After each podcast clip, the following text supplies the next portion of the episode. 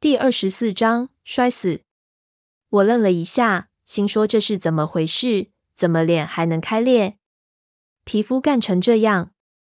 可没等我仔细看，下面拉着我脚踝的怪物突然发力，把我拉了一个踉跄。这东西力气很大，我根本没办法和它硬抗，只好顺着它的力气跳了下去。紧接着，一手抓住附近的青铜枝丫，另一只手贴着那怪物的喉咙，就是一枪。砰！一声，将他的脑袋轰了下来。这枪开的实在太勉强，巨大的后坐力几乎把我从枝丫上甩了下来。我咬紧牙关，才确保人枪不失。这一边无头的尸体给枪的冲力先离了青铜树，可是他的手还死死抓着我的脚，整具尸体挂在我的脚下，将我直往下拉去。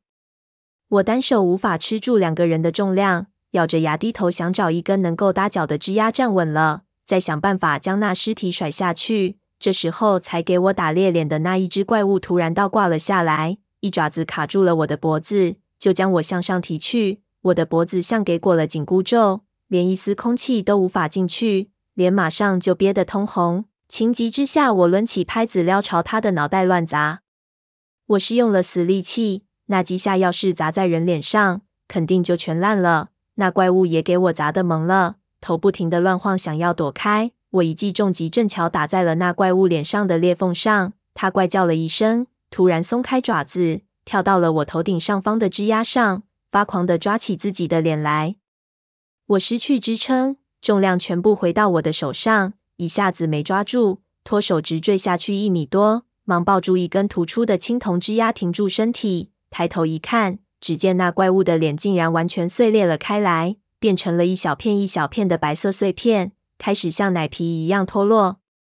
很快，所有的白色碎片全部掉了下来。我接住一片，竟然是石头的。难道这些人都是雕像吗？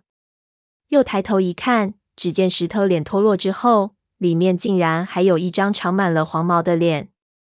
我仔细一看那脸，突然恍然大悟，对下面大叫道：“老痒！”我知道这些狗日的是什么东西了，这些他娘的都是些猴子，大个的猴子。老痒在下面的黑暗里看不清楚是什么状况，只听到他回道：“吼你爷爷！哪有猴子长人脸的？那不成精了？”我大吼道：“那不是人脸，那是面具。这些猴子戴着石头人脸面具。”老痒已经从下面的黑暗中爬了上来。身上的衣服几乎都给撕成一条一条的了，朝我大叫：“甭管是什么了，猴子又怎么样？你打得过吗？”我朝他身下一看，只见下面黑影壮壮，不知道有多少这种戴着面具的猴子正在追上来。我又爬上几米，打开弹匣一看，红色的子弹已经用光了，只剩下几发蓝色的，大概不是铁砂弹，而是那种大钢珠子弹。这东西远距离的威力不错，但是不如火炮一样的铁砂。我一看猴子跟了上来，忙双手握住枪柄，向下连开了两枪。钢珠子弹发散了出去，威力减少了很多，但是大范围杀伤的效果还是发挥了出来。最近的几只猴子给打得血肉模糊，远处也有不少中弹。要是能够五发连发，我甚至可以把这些东西全部都干掉。猴子们似乎给拍子撩的威力震慑住了，全部放慢了逼近的步伐，转身跟着老痒去追梁师爷。那只给我打破面具的猴子看到我们，竟然开始害怕，朝我们一呲牙，飞也似的向一边退去。老痒奇怪的看了看我，问道：“我靠，还真是猴子，这是怎么回事？”我心里也觉得非常奇怪，这些猴子的面具是谁给他们戴上去的？又为什么要戴面具？上面既没有眼洞，也没有嘴洞，这些猴子平时怎么生存啊？梁师爷已经拉下我们十几米，现在正趴在那里喘气。我们很快赶上了他，发现他已经神情恍惚。幸好那个地方枝桠密集起来，他整个人架在那里，不至于掉下来。火把落在他身下半截的地方，卡在三根枝桠之间。老痒过去拿起火把。另一手抬起，将那只没面具的猴子打落。手枪子弹算是完全告罄，他随手就想将手枪砸下去，可手举到一半，又有些不舍得，将它插回到皮带里，然后举起火把对着下面挥动，想用火焰把这些猴子逼退。那些猴子果然有一些畏惧，火把扫过的地方，它们全部都往后缩去。可是火把一挪开，它们又迅速地压了过来，一点也不给我们喘息的机会。老痒在那里挥了半天，非但没有将他们赶开，反而包围圈越来越小了。我扯了扯梁师爷，像一滩烂泥一样，动也动不了。老痒大叫：“别管他了，顶不住了，撤了！”我急火攻心，真想一脚把梁师爷踢下去算了。可是这家伙也不是什么穷凶极恶的人，这时候我还真下不去手。我将他抬起来，用力向上拉了一下。但是他的屁股反而从两根枝丫之间掉了下去，情况变得更糟糕。老痒用火把将一只猴子吓开，对我大骂道：“该死！你到底在干什么？这家伙不是我们一伙的。要是一切顺利，说不定他已经把你给宰了。你他娘的别在那里搞优待俘虏！”我装上子弹，又是两枪，两声巨响，掀飞了五只猴子，将猴群逼退了将近六米。然后甩抢换上了最后两颗子弹，刚想打完算了，突然梁师爷一把抓住了我的手，有气无力道：“这些东西怕火，信号弹。”我一听，猛然醒悟，老杨反应很快，回手已经掏出信号枪，瞄了瞄，问我怎么打，直接打下去没用的。我夺过信号枪，对着对面的岩壁就是一枪，信号弹闪电般打在几十米外的岩石上。又反弹回来，打在青铜树上，如此闪电般反弹了两三次，突然在猴群中炸亮。极高的温度一下子将那些猴子烧得乱窜起来。我不等第一发熄灭，又连射两发，一下子整个空间亮起了刺眼的白光。老杨给照的眼睛发花，几乎要掉下去。我将他的头掰到一边，大叫：“别看，距离太近了，比电焊还厉害一百倍，会烧坏视网膜的。”三个人同时闭上眼睛，但是仍旧能够感觉到那种光线几乎刺入眼皮。猴子们给强光照得发了疯，只听下面一阵混乱，同时传来一股皮肉烧焦的臭味。也不知道过了多久，强烈的光线才暗下来。我眯开眼睛看了看下面，猴子已经不见了。我的眼睛给烧得灼痛，看东西非常的模糊。老痒更是眼泪直流，拼命的用手去揉。梁师爷这次彻底晕了过去，要不是我拎着他的领子，他早就掉下去了。我看到猴子不见了，松了口气，也不知道他们是害怕高温，还是怕这种强光。如果他们当时对着这些强光直视，那十有八九已经全部爆盲，没有十天半个月恢复不了。我想着松了口气，把梁师爷拍醒，一把架住他的胳膊，将他的身体抬直，想拖着他往上。不过这家伙实在是太次，我只能将他扶正，要让他离开原来的位置，却一点办法也没有。他坐稳之后，我又缩到一边去看老痒。他眯着眼睛，一边骂娘一边吐口水。不过总算是能看见了，问我道：“你他娘的做事情之前就不会知会一声？要是把我给搞瞎了，我和你拼了！”我骂道：“他娘的，你还有脸说这些？我救了你的命，知道不？”再说你这不没瞎吗？老痒看了看下面，别说，这一招还真管用。猴子跑了，还是都烧死了。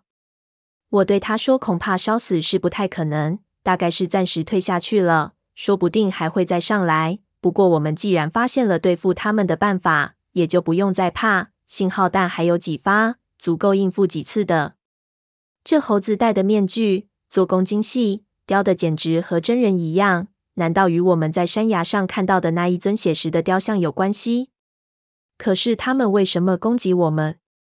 我以前倒是看过一本小说，说是由古代文明训练大猩猩来守卫矿井。这些大猩猩在古代文明毁灭了之后，仍旧将自己守卫矿井时所受的杀戮训练，通过教育传达给了下一代。这样一直到几千年后，大猩猩的后代们仍旧守卫着矿井的遗迹，将来探险的探险队屠杀殆尽。可这些是猴子，显然没大猩猩这么聪明，应该做不到这么高难度的事情。我本想问问梁师爷，可看到梁师爷的面色，我知道问了也是白搭。这人完全处在崩溃边缘，要是再不休息，恐怕就此要报废了。我们在那个地方待了有十几分钟，再没有看到猴子从下面探出头来，总算松了口气。老痒拿出一些食物，又想让我们吃，我们都拒绝了。现在不是肚子饿的问题，而是缺乏休息的问题。你就算给我直接吃葡萄糖，我也走不动。我靠在几根枝桠上，头枕着背包，不知不觉就开始打起瞌睡来。老养和梁师爷迷迷糊糊的，也没有阻止我。就在我即将睡着的时候，突然一连串的撞击声从上面传了过来，同时整棵青铜树剧烈地震动了起来，似乎有一只巨大的怪物正在爬下来。我心说坏了，刚搞定猴子，又惊动了什么大家伙？难不成金刚从上面下来了？正不知道往哪里躲好，突然一道黑色的影子闪电般落下，狠狠撞进三棵枝桠之间，一股腥臭的液体溅了我一脸。这一下撞得非常厉害，整棵青铜树都为之震动，几乎把我震得掉下去。我们三个全部都给吓了个半死，好久才反应过来。老痒最先冷静下来。举高火把招呼我们过去看看是什么东西掉下来了。我们走近一看，发现那竟然是一个人，给卡在了青铜树丫之间，身体非常不自然的扭曲着，眼睛瞪得老大，满脸是血，肋骨破体而出，一看就知道是高空摔下来摔死的。老痒将火把探过去照了照他的脸，忽然叫道：“我操，是那龟儿的太叔！这老家伙原来在我们前面。”难怪一直没看到他们。梁师爷颤抖着靠过去，看了看上面，又按了按太叔的胸口，一股血从尸体的嘴巴和鼻子里涌了出来。他叹了口气，说道：“高空坠死，内脏都碎了，怎么会摔下来？这么不小心。”我看了看他的脚，骨头已经戳了出来，浑身几乎都很不自然的扭曲着。应该是摔下来的时候不停的撞到那些青铜枝桠造成的。梁师爷又按了按他的四肢，吸了口凉气，道：“两位，这上面看样子不是一般的高。你看太叔，全部的长骨头都断了，没百来米摔不成这样。”我心里不由暗暗叫苦。我们刚才这一通狂爬，大概也就上来了五六十米，已经累成这个样子，上面要真还有这么高，怎么爬啊？就算爬到上面，估计也什么力气都没了，搞不好就会像太叔一样摔成十八节。想到这里，梁师爷和我都露出了痛苦的表情。老痒并不感觉到前途渺茫，看到我们这样子，忙拍了拍我的肩膀，说什么就算有几百米，横过来跑一下，几秒钟就完了。现在不过是竖了起来，又有什么好担心的？我说滚你爷爷的！照你这么说，珠穆朗玛峰也才八千八百四十八米，你骑辆脚踏车半个小时也就上去了。咱们现在不是对抗摩擦力，而是在对付地心吸引力，知道不？老痒对我摆了摆手，表示不想和我吵，说着就去解太叔的背包，将里面的东西翻出来，看看有什么我们能用。